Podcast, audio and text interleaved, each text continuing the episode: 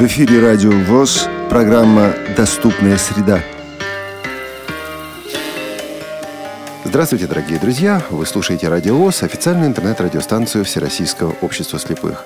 В эфире программа «Доступная среда». У нас сегодня интересная гостья. Хотя что же я интересная? Интересная или нет, я думаю, вы поймете к концу нашей программы. А пока давайте познакомимся. Анастасия Днепровская, добрый день. Здравствуйте. Анастасия, расскажите просто немножко о себе. А, кто вы, чем по жизни занимаетесь, что вас привело сюда на радиовоз? Ну, как вы уже, Олег, сказали, зовут меня Анастасия. Самое главное, я мама мама незрячего ребенка.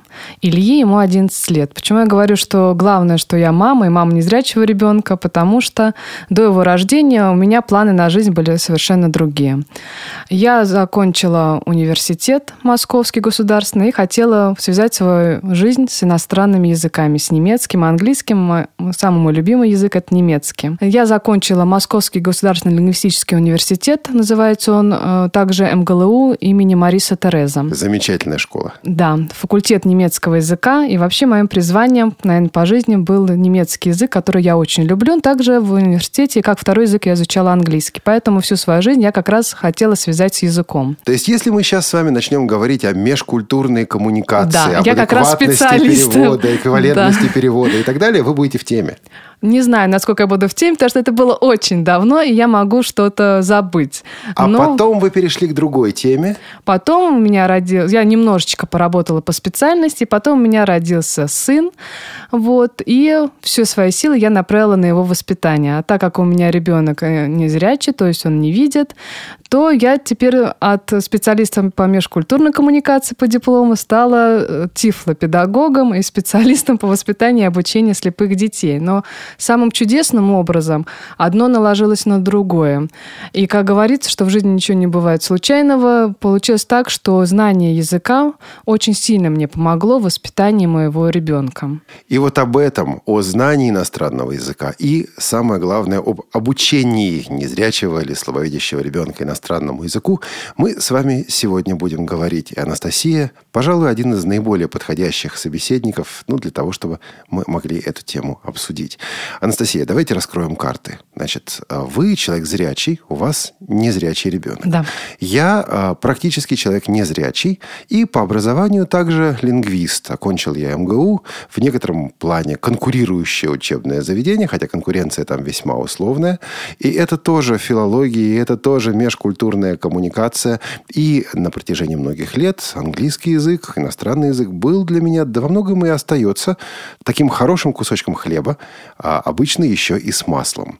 Вот э, когда вам захотелось или когда вы э, начали осознавать необходимость вашего ребенка обучать иностранному языку? Ну, Олег, наверное, это случилось тогда, когда я стала задумываться о его будущем. Когда от мысли о том, как же он будет бедный без меня, я начала думать о том, как он может, как слепой человек может прожить самодостаточно, счастливо и самостоятельно максимально. И мне, наверное, даже не почему-то, мне пришла в голову идея о том, что язык — это как раз то, что может сделать его жизнь самостоятельной.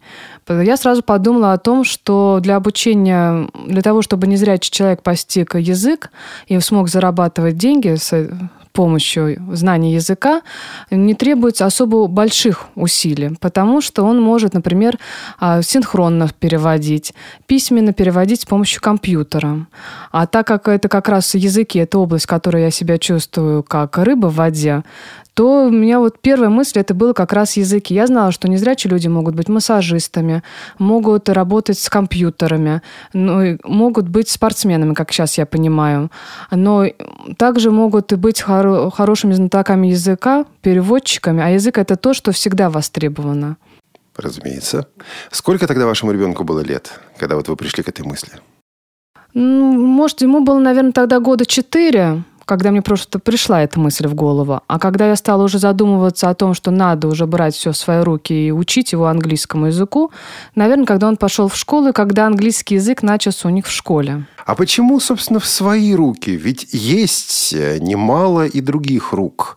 А давайте сравним ситуации. Прежде чем вы ответите на этот вопрос, я расскажу о том, как в свое время начал учить английский язык.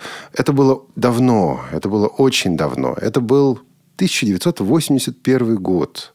Было мне тогда 12 лет, а, Английский язык у нас преподавался с пятого класса. А, я пришел в библиотеку и взял школьный учебник английского языка. Мой отец немножко немножко, совсем немножко говорил по-английски. Ну, скорее там было, знаете, читаю и перевожу со словарем. Угу. Помните, такая категория да. была. Вот. И вот под руководством отца я взял учебник, а там э, это старый еще учебник, это даже не Старков и Диксон, это то, что было до них. Э, и вот первые фразы «I see a pen», «I see a desk», «I see a desk and a pen». И я начинаю все это дело читать под руководством отца. Потом в школе я узнал, что не надо делать паузы между каждым словом. Нужно читать фразу слитно. То, как я читал изначально, было отвратительно. Вот. И вот учебник, вот вводятся новые слова, вот грамматика, вот выучите столько-то слов, вот выучите такие-то правила, вот переведите предложение. Потом познакомился с учебником Бонка. И опять та же ситуация. Читаем, переводим, читаем, переводим. Типичный советский метод да. обучения, который, между прочим, на Брайль и на работу с незрячими людьми ложится весьма и весьма неплохо. Хотя, признаюсь, учиться бывает скучно. Но то был 81 год. Что изменилось за это время в методике преподавания иностранного языка не для незрячих – а для изучающих иностранный язык вообще. И как эти изменения отразились на судьбе незрячих людей, которые хотят учить иностранный язык? Ну, эти изменения, наверное, начались последние годы, когда я училась в университете. Я это заметила, потому что на первый план стала выходить именно функция языка как средство для общения. И вы правильно сказали, что эта методика, когда читаем, переводим, она очень хороша для познания именно грамматической э, стороны языка, для отработки именно грамматических конструкций, чтобы говорить правильно. Но тогда нам уже начали преподаватели говорить о том, что вы можете сказать на языке все, что угодно. Главное, чтобы состоялась коммуникация. Как вы правильно, неправильно, главное, чтобы вас поняли, и вы смогли донести свою мысль. А если забудет человек «с» в глаголе третьего лица единственного числа, это не страшно? Страшно, потому что уже будет, как сейчас у меня Илья, когда учит, тоже забывает, э, но смеется, подхихикивает над э, людьми, которые говорят на русском и неправильно согласовывают времена, род, падеж. Для него это звучит смешно. А когда я говорю, а ты вот говоришь, забываешь, это не смешно, как ты тоже выглядишь, он начинает над этим задумываться. То есть вы ставите вопрос по-другому. Это уже не проблема э, забывчивости или не проблема того, что человек не усвоил грамматическое правило, а Проблема в том, что не состоится коммуникация, или в том, что в коммуникацию привносится элемент, которого там в этой коммуникации быть не должно. Да, должно быть все. То есть должна быть и коммуникация, и чтобы это, с другой стороны, звучало более приближенно к тому языку, на котором ты говоришь. То есть это тоже очень важно. И вот этот методологический шифт происходит, методологический сдвиг происходит в конце 90-х действительно годов. Что происходит с учебниками, в частности, со школьниками, со школьными учебниками? Появляется масса учебников и методик, которые, мне кажется, кажется, могут покрыть все потребности. У кого какие потребности возникают. Но мне кажется, что сейчас э, тоже есть небольшой перекос в том, что больше идет, конечно, на, ну, если учебники посмотреть, на визуальное восприятие. Очень много картинок э, в учебниках, когда надо именно описать картинку или воспроизвести диалог, который на картинке. Мало, не очень много текстов. У меня... А в чем проблема, Анастасия? Они же учатся говорить, они же учатся описывать, они же коммуницируют. Проблема как раз для обычных детей, я просто не знаю, меня нет опыта воспитания, обучения обычных детей. Вот. У меня есть опыт воспитания моего слепого ребенка. И первым этапом, когда я начала учить Илью английскому языку, это был выбор учебника или методического комплекса, который отвечал бы потребностям моего ребенка. А вы не удовлетворились тем выбором, который сделала за вас школа? Вроде бы специалисты там сидят. Анастасия? Нет, я совершенно не удовлетворилась, потому что э, там старые учебники, то есть те учебники, которые изданы по Брайлю, они старые. Самые, сами э, преподаватели их не берут и не учат по ним, потому что у нас преподаватели молодые девушки, которые не воспринимают эти учебники всерьез, и они сделали попытку издать собственный учебник и свой методический комплекс. Давайте остановимся для того, чтобы нашим слушателям, которые, может быть, не в теме, было понятно то, что в нашем разговоре с Анастасией звучит как бы между строк. А объем литературы, выпускаемой по Брайлю, до сих пор ничтожно мало. Подготовка школьного учебника – задача тяжелая. Если для обычной школы мы имеем дело с несколькими учебными материалами, несколькими учебными комплексами, и учитель может выбирать, и школа может выбирать, и сам ученик и родители могут выбирать, то у незрячего учащегося как раз в связи с ограниченностью брайлевского издания литературы, как раз в связи с затратностью этого издания, такого выбора нет. И поэтому такой выбор пытается сделать школа, но выбор обычно рассчитан ну, либо на среднего ученика, либо, к сожалению, как это часто бывает, на преподавателя. Вот этому преподавателю с этим материалом удобнее да. работать. И вот э, преподаватели в школе-интернате номер один, кстати, весьма уважаемые э, мною люди, а, готовят свой учебный материал Э, для второго-третьего класса вы с этим материалом столкнулись. Что это было?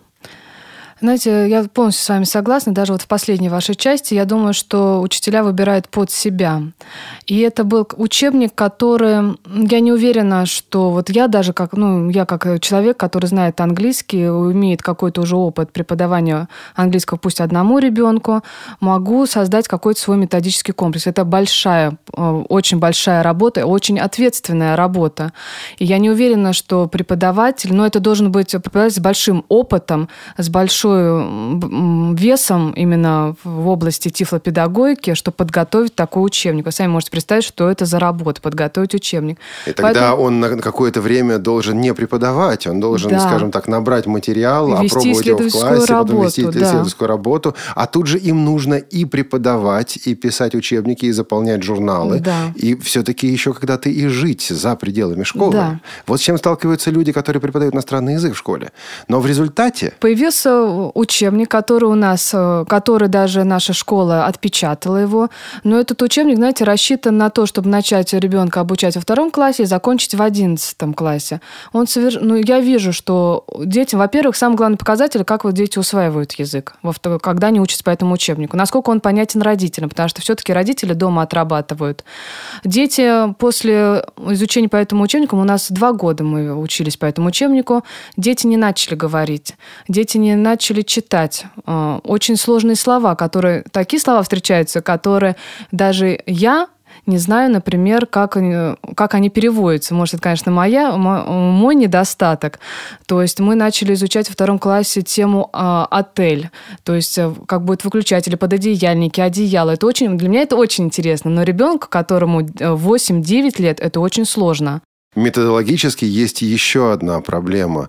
А, Все-таки, когда мы вводим материал а, в учебник иностранного языка, должна быть связь между этим материалом и потребностями ребенка. Учительница мне уверяла, что такая потребность есть, потому что наш, когда я поднимаю, я очень часто поднимала этот вопрос, и все родители поднимают. Она говорила, что наши дети очень часто ездят по заграницам, и им очень важно прийти на ресепшн и сказать, поменяйте мне наволочку. Это ребенку 7-8 лет, который даже не может даже он будет знать, как поменять мне налочку, но сказать, что меня зовут Петя, я из России, давайте поговорим, вот он не сможет. Зато сможет сказать, поменяйте мне налочку или дайте мне утюг. Я уже представляю восьмилетнего незрячего ребенка в гостинице в Турции или в Египте, который приходит на эту ресепшн и на чистом английском языке. Да этой самой турецкой сотруднице говорит, поменяйте мне наволочку. А сотрудница говорит, извините, я по-русски разговариваю. Да, или я по-немецки, я английский не знаю. Да. Вот. Поэтому, то есть, какие-то самые простые основы. Меня зовут так, мне столько-то лет, чтобы дети могли просто своими сверстниками общаться. Как-то я не, стал, ну, не увидела, что мой ребенок может это общаться, и, то есть может общаться только изучая английский по, по тем учебникам. Как реагировали на эту ситуацию родители? Родители – это отдельная тема знаете, все видят, что что-то идет не так, что дети получают плохие оценки, кто-то получает хорошие оценки.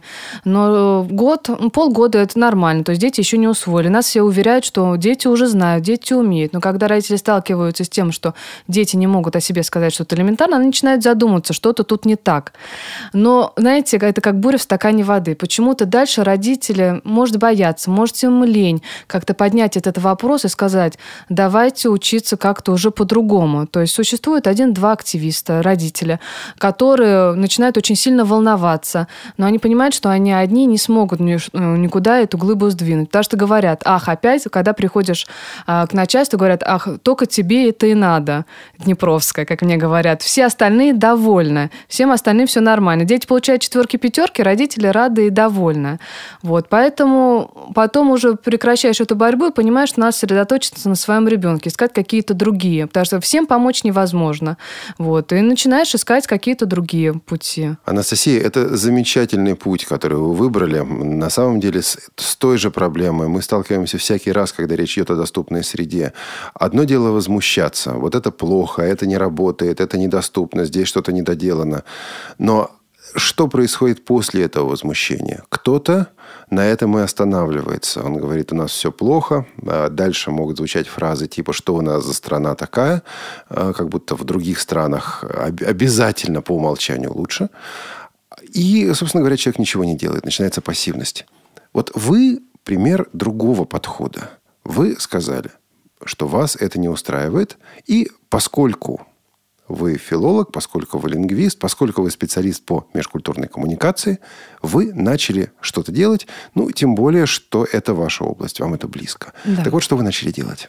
Я начала сначала, как я уже говорила, искать методический комплекс, который бы среди всех, всего многообразия учебников искать тот, который подойдет моему ребенку, чтобы мне не изобретать велосипед, чтобы мне не писать, собственно, учебник. А вот у вас были какие-то критерии поиска, да. хотя бы не записанные, но просто вот то, что существовало в вашей голове? Да. Ну, самое главное, это, наверное, поменьше картинок, побольше текстов и диалогов, потому что что я, конечно, могу описать, как мы сейчас иногда, я описываю ребенку, что на картинке, когда там, например, опиши, что на картинке, я ему говорю по-русски, что на картинке, он мне переводит это на английский язык. Также я хотела найти такой учебник, где было бы аудиоприложение к учебнику, чтобы он слышал речь э, английскую, то есть не только из моих уст, потому что из моих уст это одно, из уст других людей это совершенно другое. То есть вот такие, наверное, главные критерии – это поменьше картинок, побольше ну, такой текстовой информации, диалогов и плюс плюс, чтобы было аудиоприложение, чтобы те диалоги, которые в учебнике, также он мог их прослушать.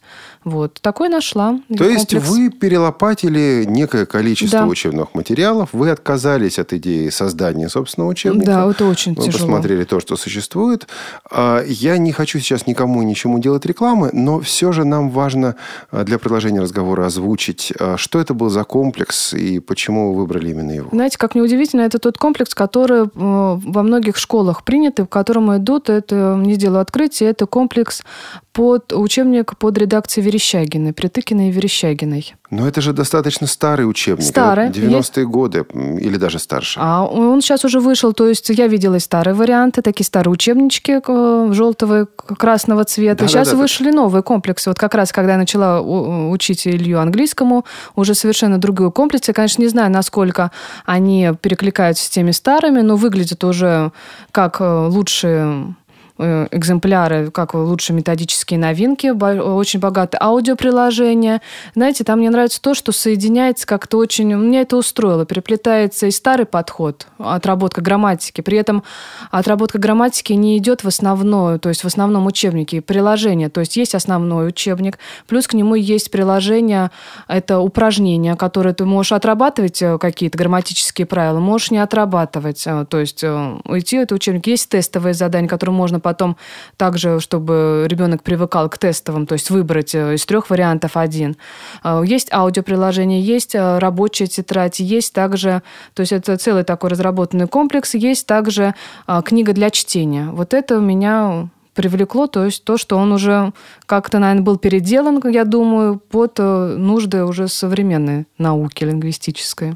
И вы пришли в библиотеку, взяли по Брайлю вот эти книжки и начали заниматься с ребенком. Это правильно? было бы очень хорошо. Я была бы так рада, если бы так было. Мы я пошла... приходим к вопросу о доступности. Я пошла в магазин, и тут первый раз я поняла, что как, насколько мы находимся в неравной ситуации. Потому что, чтобы купить целый вот этот комплекс, надо выложить не меньше тысячи рублей, чтобы вот взять целый комплекс. Так что учебник сам, он в двух частях стоит не, не дешево. Я подумала о том, какие счастливые обычные дети, которые приходят в библиотеку, берут эти учебники или им в школе выдают, и они потом сдают обратно в библиотеку и так далее, и так далее, и так далее. Настя, я уточню, уточню. Это, это комплекс на один год. На один рублей год, на один да. год. Это включает в себя сам учебник, наверное, какую-то книгу для чтения, грамматическое да. приложение, да. вот аудиоматериал, все, что положено. Да, все, что положено. Это около тысячи, то есть около тысячи рублей. Но это в зрячем варианте, это ладно. Ничего страшного. Я могу, я ради своего любимого ребенка, конечно, могу и большую сумму выложить. Но потом следующий приходит вопрос о том, что ребенок не видит, и это все надо как-то переделать в Брайль. А это тоже это сложно. То сейчас уже я могу говорить, что не очень сложно. Но тогда это было сложно, сложно, наверное, больше по затратам времени. И сложно для обычного человека, который, например, как я, не знает английский язык. Вы готовы рассказать нам об этом пути, который вы прошли? Вот для тех наших слушателей, которые хотят сделать учебники доступными. Причем ведь этот путь можно повторять не только для учебников английского, немецкого, других языков, но да. и для других материалов, которые необходимы для ребенка. Готовы ли вы говорить об этом, а, ну, для того, чтобы вот ваш путь э, кто-то другой мог повторить? Конечно, конечно, готовы делиться Давайте начнем тогда сначала. Вы получаете эти книги. Да. С какими проблемами вы столкнулись, какие задачи пришлось решать сразу? Э, самая главная, основная проблема – это то, что надо перевести в Брайль. Даже это не проблема, а то, что проблема в том, что нет по Брайлю, и надо это все как-то адаптировать. А дальше уже проблема уже так, они постепенно возникают. Сначала нет никакой проблемы, я беру учебник, беру обычный домашний компьютер, у меня дома есть сканер, я его э, сканирую, учебник, потом перевожу вордовский документ и убираю оттуда, начинаю редактировать. И тут проблема то, что надо обладать временем. А вы сразу пошли этим путем. Дело в том, что я знаю людей, которые э, диктуют незрячим детям упражнения из учебников. И вот незрячий ребенок изучает иностранный язык, и это изучение процентов на 70, на 80 сводится к тому, что незрячий ребенок на приборчике, угу. грифелем пишет вот эти тексты упражнений.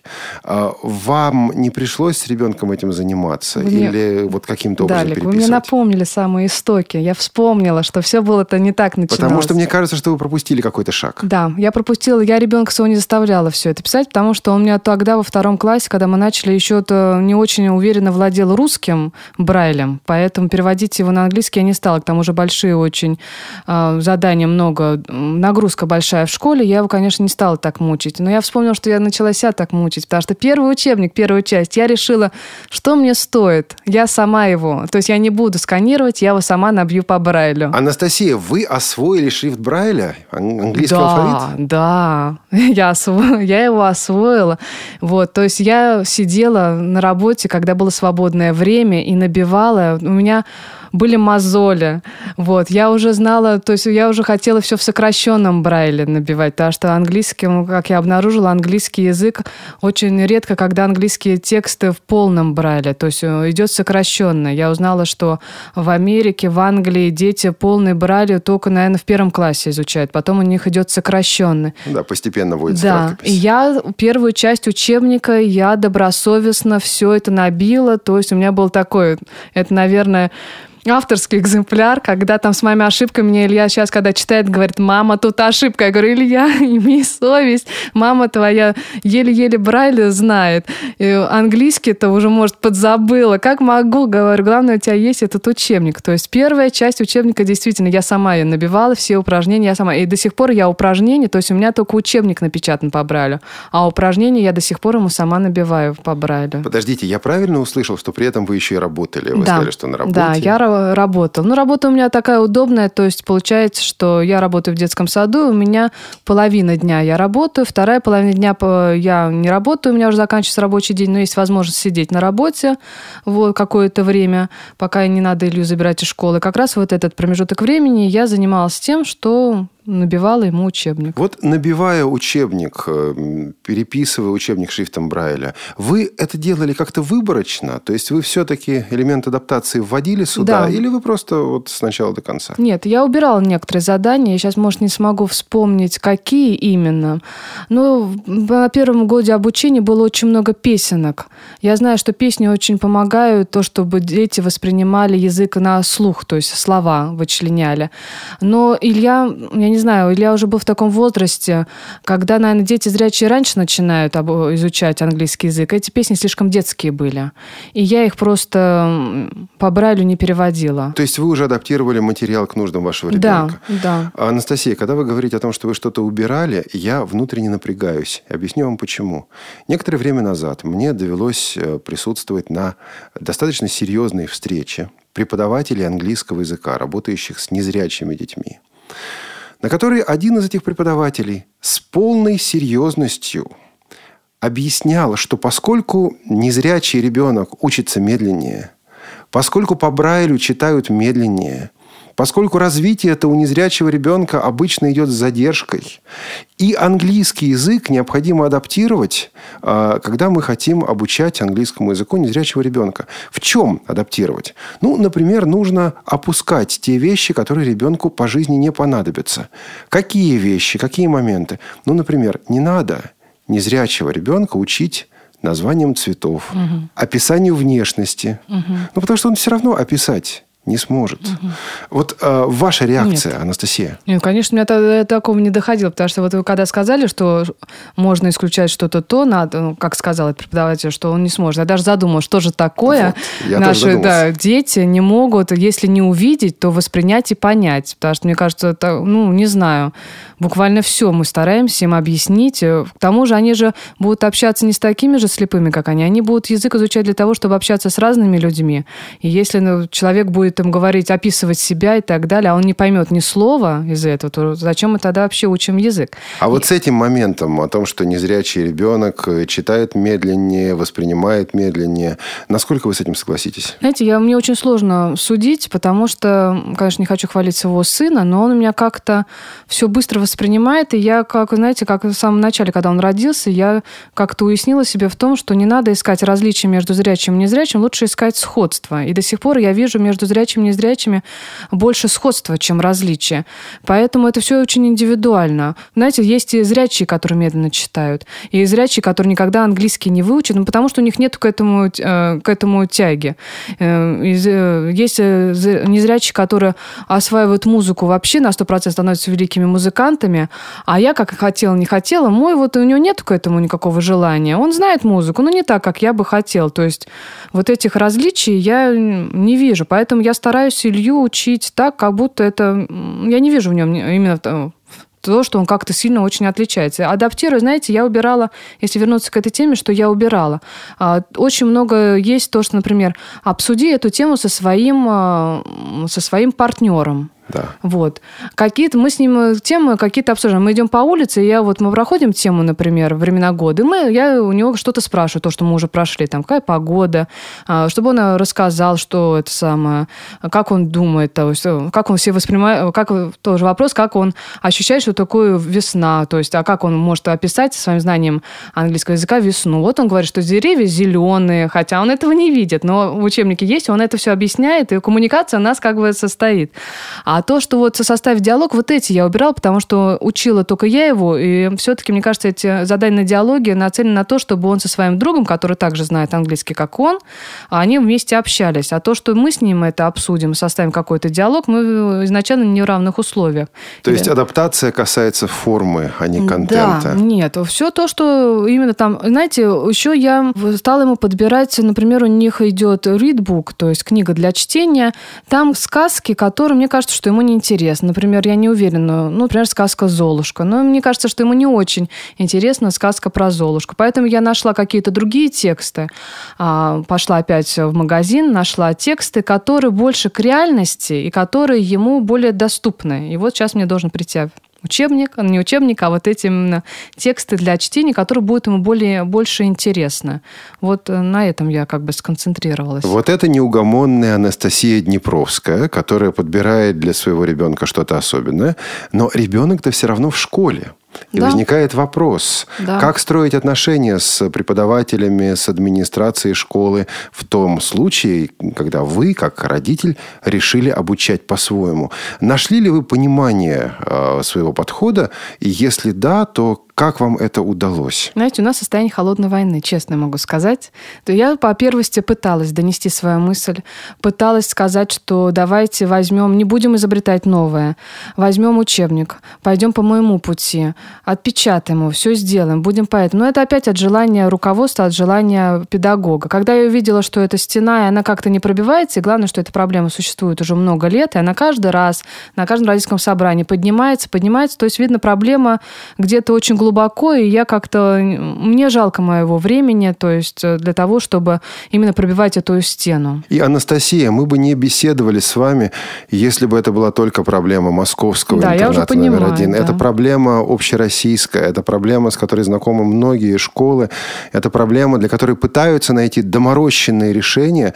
И мне очень хотелось сегодня пригласить вас, человека, который для своего сына это решение находит. И сейчас что? Сейчас ваш сын освобожден от уроков английского? Нет. Или как вы все это делаете? Нет. Я, конечно, хотела его сама освободить, чтобы его забирать пораньше, чтобы, ну, не сидеть на этих Но время уроках. не тратить. Да, но моему ребенку, знаете, ему нравится находиться где-то, ну, находиться с своими друзьями, блистать своими знаниями, вот. А Он, э, то есть, он делает э, школьный английский, это та сфера, где он сам занимается. Я его никогда не проверяю в школьный английский, что они как изучают, вот, что они проходят. Иногда я заглядываю в учебник, у них, кстати, новый учебник появился. Но я сейчас могу сказать то, что он вышел, вот мы закончили четвертый класс, по английскому у нас у единственного, у кого годовая пятерка. Ну, может, это потому, что когда у меня ребенок получил четверку по английскому, у меня как бы червячок его начал во мне просто даже не скрестись, а просто орать, вот, потому что я подумала, как я столько в него вкладываю, он получил четверку. И он получил четверку именно по тому учебнику, который просто я не, не приемлю. Мы поговорили с нашей учительницей, вот, э, во всем разобрались, и я, она мне сказала, вы хотите, чтобы у вашего ребенка была пятерка? Я говорю, да, я уверена, что мой ребенок знает э, язык на пятерку, то есть именно для своего уровня, для четвертого класса. Вот. На что он получает пятерки. Я не знаю, насколько эта пятерка соответствует его знаниям, но я уверена, то, что то, как их учат в школе, то есть школьный английский, он знает на пятерку. Поэтому ниже, а, чем пятерка, мне в школе это сам не нужна. Вот поэтому, как пошли другие родители, то есть по какому пути, те, кто хочет знать английский, именно знать, а не просто, чтобы ему ставили какую-то оценку, они идут по таком пути, как, наверное, все родители. Они нанимают репетиторов. Вы по этому пути не пошли? Я сэкономила семейный бюджет.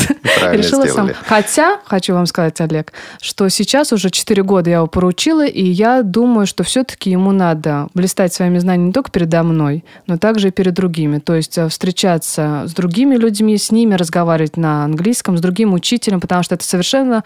Он меня воспринимает сначала как маму, потом преподаватель. У нас каждый урок английского – это какая-то борьба просто потому что, да, совершенно другое. Поэтому а, мы сейчас, вот я попыталась найти учителя, и, может быть, с Нового года, плюс к моему домашнему английскому, я его отдам на курсы. Благо, нашлись люди, которые сказали, слепой ребенок, говорю, ну и что, мы готовы.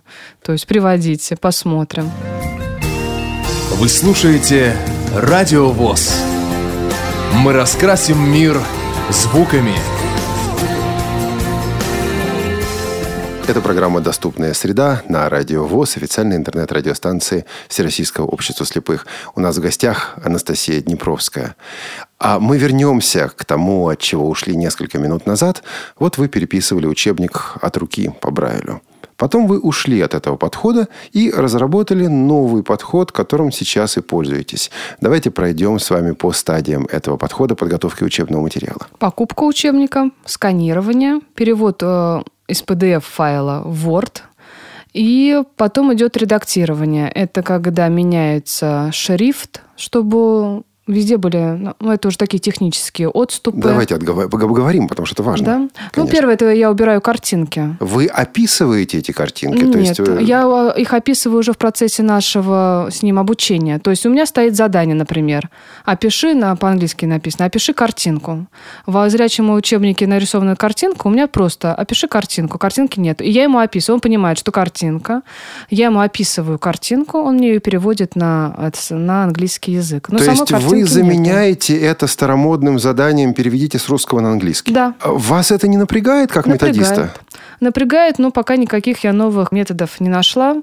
Но там содержится столько другого материала языкового, что это не очень большой такой недостаток. Также мне важно, чтобы он мог и описать что-то, то есть описать эту картинку. Может, напрягает, но нет совершенства.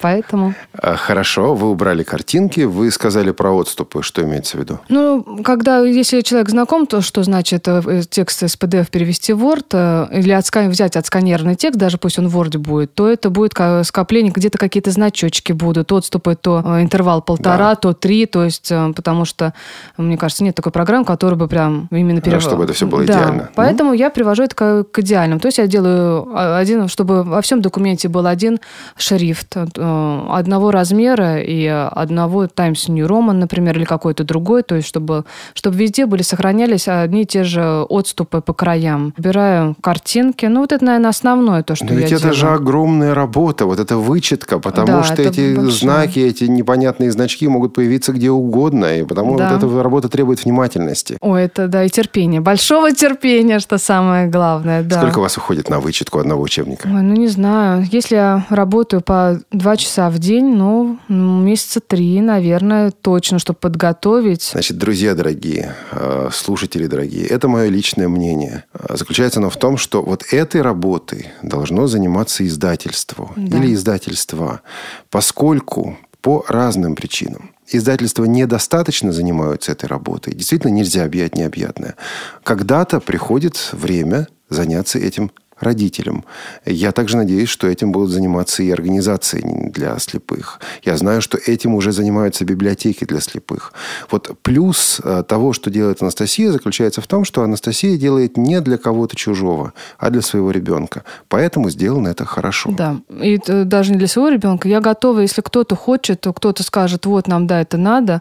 Я готова все, что у меня переведено нормальный вид, то есть это учебники Верещагина, начиная со второго года, Сейчас мы на третьем году обучения, немножко мы отстаем от школьного.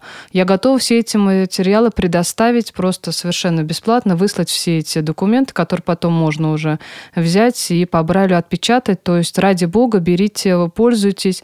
То есть, То есть вот прямо так? Да, ради бога, потому что делить нечего, то есть я на этом деньги не зарабатываю, мне это не надо, то есть э, ради бога я готова. Я даже в школе предлагала, давайте, вот, все есть, только надо отпечатать.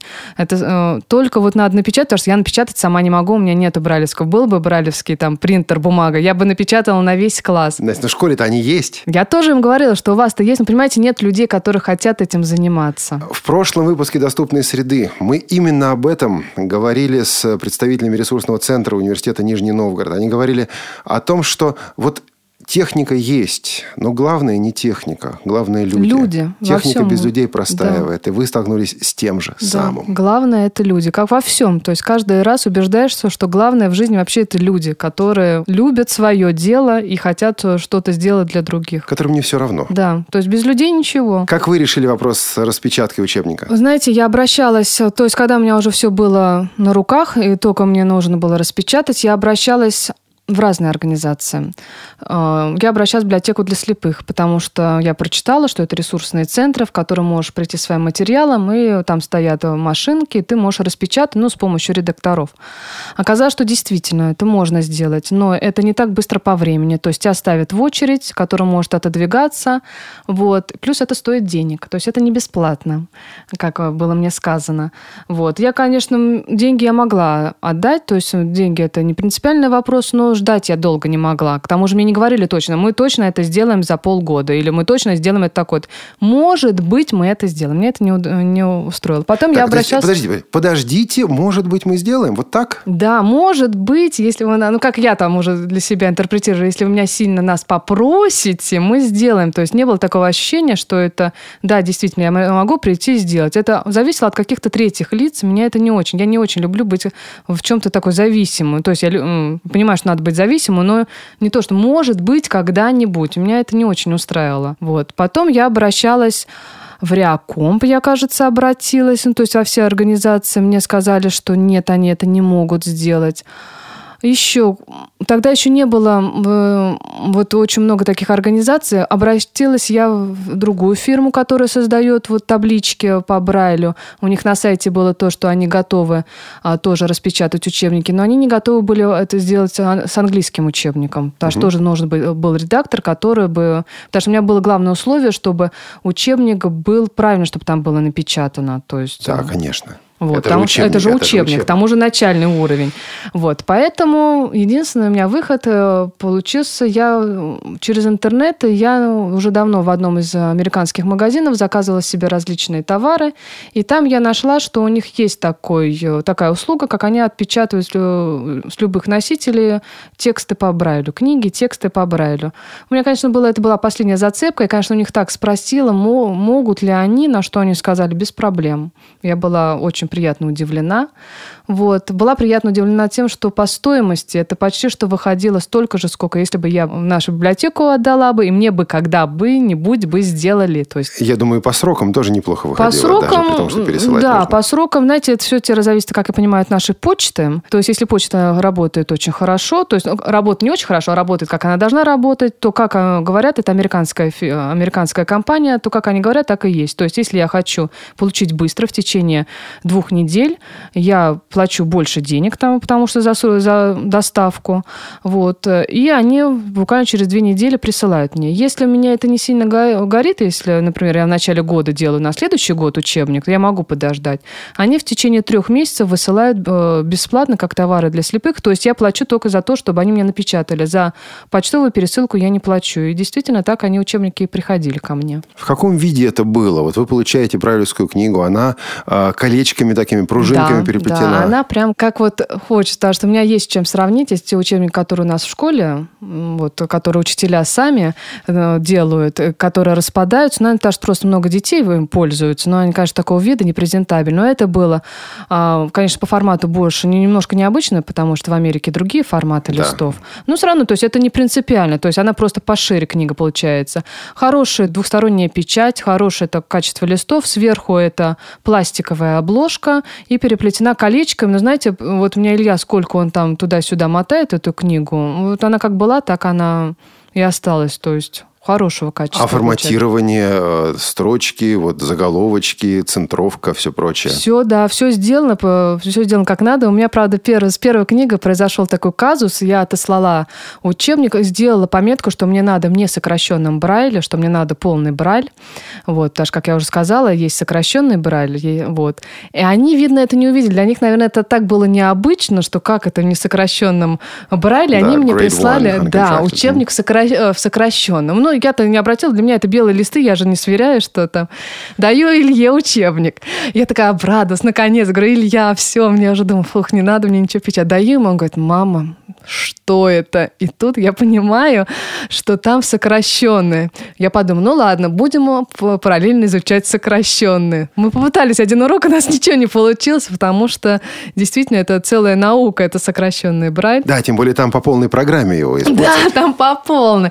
И я такая немножко расстроилась, написала им, говорю, вот как же так, проверила еще раз. Точно я им писала? Точно я им написала, что полный брайль. Вот, написала им. У нас, знаете, вот отлично, то есть, наверное, менталитет какой. Они мне принесли тысячу извинений и сказали, что они мне в кратчайшие сроки пришлют уже э, хороший учебник, прислали мне в течение двух недель, не взяли с этого ни копейки, то есть они исправили свою ошибку. Ни цента. Ни цента, да. Прислали мне, была, конечно, приятно просто удивлена таким отношением. И все, мы теперь идем по этим учебникам, которые у нас лежат. Теперь уже те, по которым мы прошли, ждем новых. И вы занимаетесь со своим ребенком. Анастасия, как вам хватает времени? Ведь жизнь-то наполнена всем. Есть работа, есть э, семья, есть все что угодно, есть э, какие-то другие обязанности.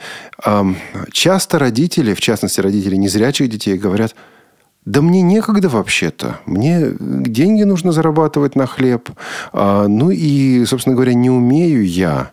Вот вам хватает времени как? Вы от чего-то отказываетесь? Да. Ну, самое главное, мне кажется, от чего я отказалась, ну, не, то есть я поэтому не грущу, это от своего любимой работы. Потому что все-таки я готова стать переводчиком, немецкий, английский. Конечно же, у меня этой работы нет. Потому что если поставить себе цель работать, именно себя реализовывать в профессии, то я понимаю, что на ребенка у меня времени не остается. То есть главное, чего отказался, это от работы. Слава богу, у меня есть муж, который занимается именно зарабатыванием денег.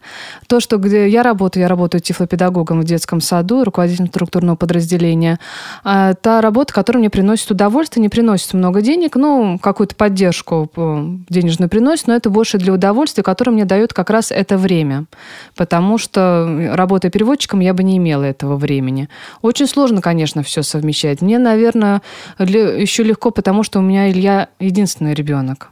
И нету второго ребенка, которому тоже надо было бы уделять э, время. Очень сложно совмещать, потому что, как оказывается, есть, ну, это, наверное, со всеми семьями, и зрячие, и незрячие, если ты хочешь, чтобы твой ребенок вырос успешным, а, надо вкладываться в него. Это и деньги, это и время, и это и обучение. Получается так, что я была бы очень рада и счастлива, если была бы такая школа, когда я бы отдала бы ребенка туда. Как я всегда говорю, был бы у меня обычный ребенок, я бы выбрала ту школу, заплатила бы сколько угодно денег, выбрала ту школу, где бы ему давали по максимуму. Зрячие дети могут выбрать такую школу, где тебе дают по максимуму, то есть самую лучшую. Сам. У нас такого выбора нету. Мне очень не то, что жалко, я понимаю, что есть родители, которые действительно, вот они не знают английский язык, как им найти вот учителя, как ему, а хотят обучить своего ребенка английскому, не знают музыки, но им надо обучить учить. Не знают они ориентировки основы, а надо ребенка учить ориентировки. А в школе это не совсем на хорошем уровне. И родители стараются найти как-то что-то. И поэтому, если я понимаю, что то, что я в него вкладываю, это то, что у него будет какое будущее. То есть, конечно, мне чего-то не хватает, но я зато в будущем буду спокойно. Он меня будет знать английский, будет знать еще что-то, и сможет самореализовываться. Вы предполагаете уже сейчас, что по каким-то другим предметам вам также придется обеспечивать доступность учебного материала да. для вашего ребенка. Ну, это я поняла с первого класса нашего обучения в школе. И вы вот. к этому готовы? Ну, я это и делаю, да. Но вот опять-таки времени не хватает. Мне не хватает времени, когда понимаю, на ориентировку. Учить его ходить с тростью. Вот. Нам это физически не хватает времени. Тут мне помог тоже язык. Я много прочитала материалов, как надо учить с тростью ходить, как это делать. Мы, конечно, им пытаемся. Но вот у нас как-то язык главное. Вот. Ну, то есть вот основное, знаете, очень хорошо, что у нас в остальном русский, математика, чтение у нас очень хорошая учительница. То есть вот это я даже не беспокоюсь. То есть там я могу себя это снять, это бремя. То есть он отлично все это знает. Но что-то вот Компьютеры он у меня, слава богу, сам уже как-то... В школе тоже дают знания, но он хочет больше. То есть как-то это он уже сам освоил. Но вот у нас остался английский, ориентировка. Что-то дальше будет, но это жизнь. Никуда не денешься. Доступную среду формируют люди. Люди, которым не все равно. Люди, которые заинтересованы. Люди, которые этим горят.